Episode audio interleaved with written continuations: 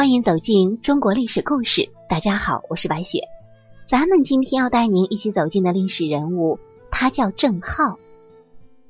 在古装电视剧当中啊，我们经常会看到这样的情节：少年天才中状元，被皇帝老儿看中，迎娶公主，成为驸马爷，从此走上人生巅峰。其实啊，这样的情节都是虚构的，并且也没有那么多的状元成为驸马。在中国历史上，我们仅有一例状元当上了驸马，他的名字就是今天的主人公郑浩。这个驸马爷郑浩出生于八一七年，卒于八六零年，一生很是短暂，只有四十四岁。古代啊是按照虚岁计算，如果让我们来算，也就是四十三岁而已。在唐武宗会昌二年，郑浩二十六岁。不过他天资聪颖，在这一年的科考中一举成为状元，一时风光无两。到了唐宣宗大中二年，也就是公元八四八年，郑浩中了状元几年后，他的工作也逐步稳定了。开始考虑个人的婚姻问题，他想起自己在家乡心仪已久的龙小姐，忍不住笑出声来。两情相悦，青梅竹马，多年的苦守，在此刻终于要开花结果了。于是郑浩敲锣打鼓，车马开道，他打算给自己的挚爱一个风光的迎娶，也完成自己衣锦还乡的心愿。金榜题名，洞房花烛，衣锦还乡，少年多金。郑浩真的是到达了人生的顶端。可是就在郑浩返乡迎娶自己心仪之人的路上，在皇宫之中也敲定了一件事情。这件事儿对郑浩影响极大。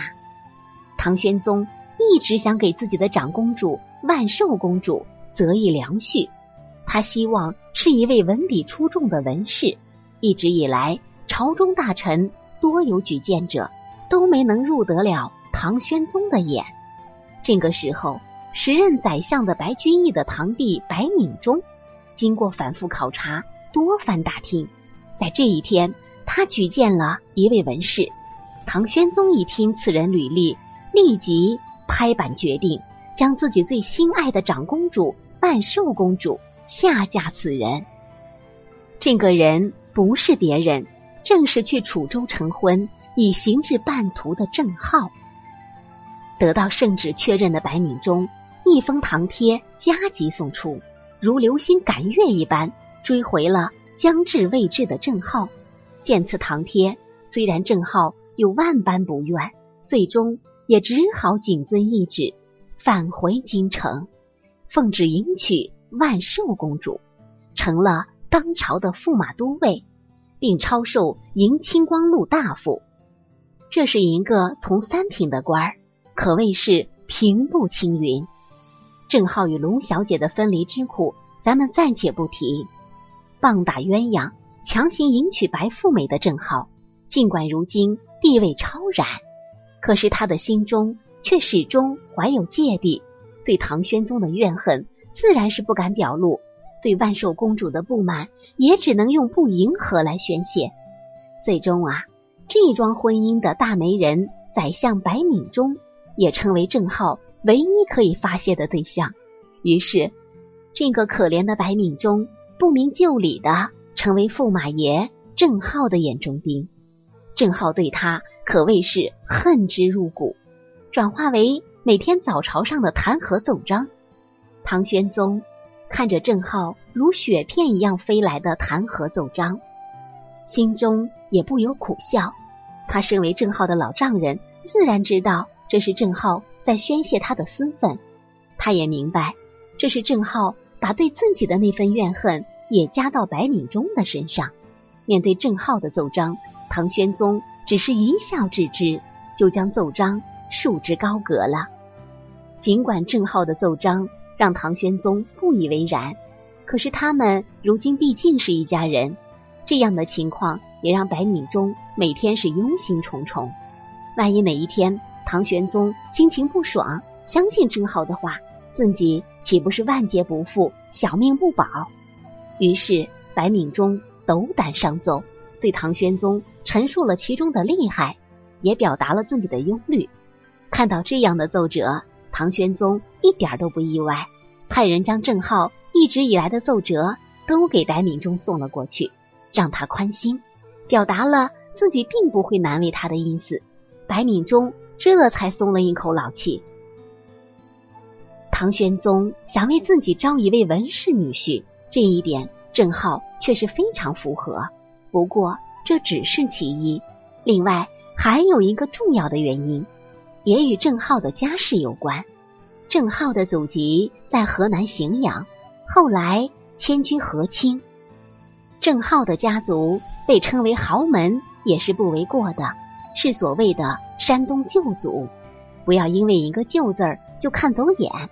这个山东旧族在隋唐时期威望可是很高的，即便是皇族能与之联姻，也是荣耀之事。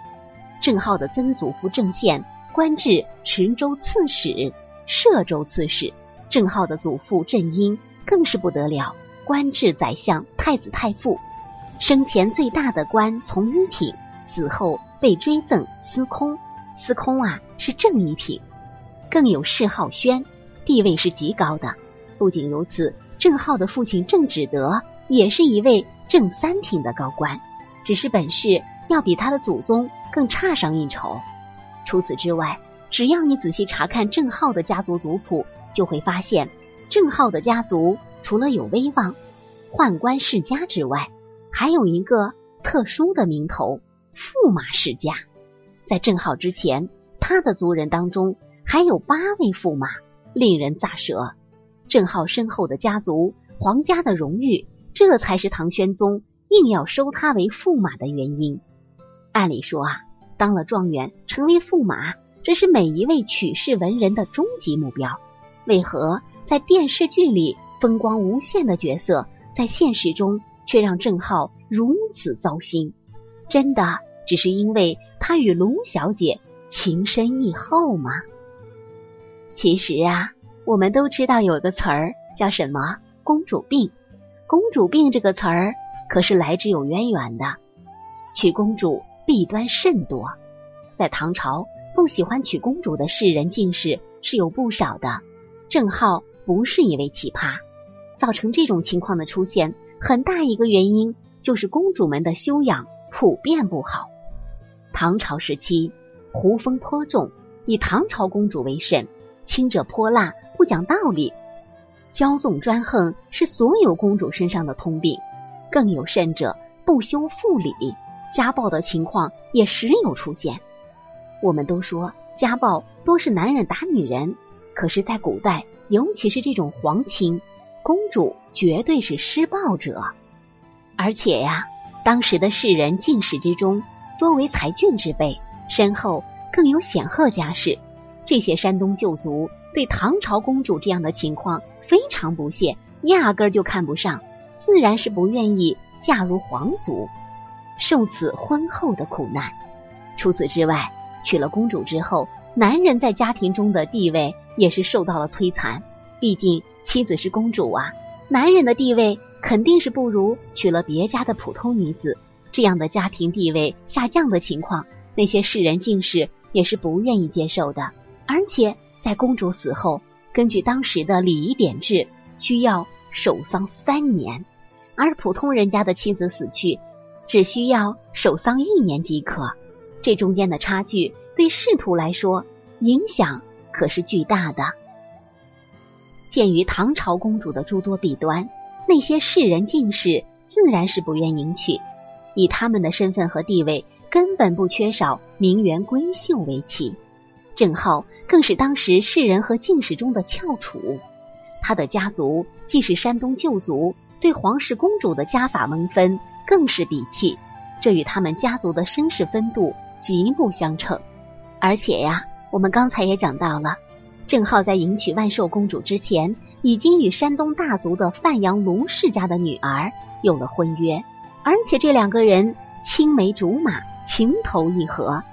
更是在已去迎娶的路上，结果被白敏中的堂贴棒打鸳鸯，硬生生拆散了这段美好姻缘。根据我们对唐朝公主弊端的了解，郑浩的婚姻被打破，然后被强行迎娶万寿公主。白敏中做的这件事情，无异于将郑浩从温柔乡中拉出来，塞进了火坑之中。本来前途似锦、爱情美满的郑浩，如何能不对这位大媒人白敏中恨之入骨呢？郑浩成为驸马，唐玄宗的内心跟明镜似的。他知道这位女婿心里不舒服，所以在郑浩与万寿公主完婚之时，曾对万寿公主苦口婆心的谈过话，只是作用并不大呀。在婚后，万寿公主依然是我行我素，甚至在郑浩的弟弟得重病的时候，管都不管，自己去看戏了。如此不美满的婚姻，自然让郑浩高兴不起来呀。可是那又能怎么样呢？皇帝亲赐的婚姻，老婆又是公主，就这么得理的过吧。如此看来呀，中状元当驸马，并非是人生巅峰。历史中唯一的一例，是以悲催开始，以悲剧收场。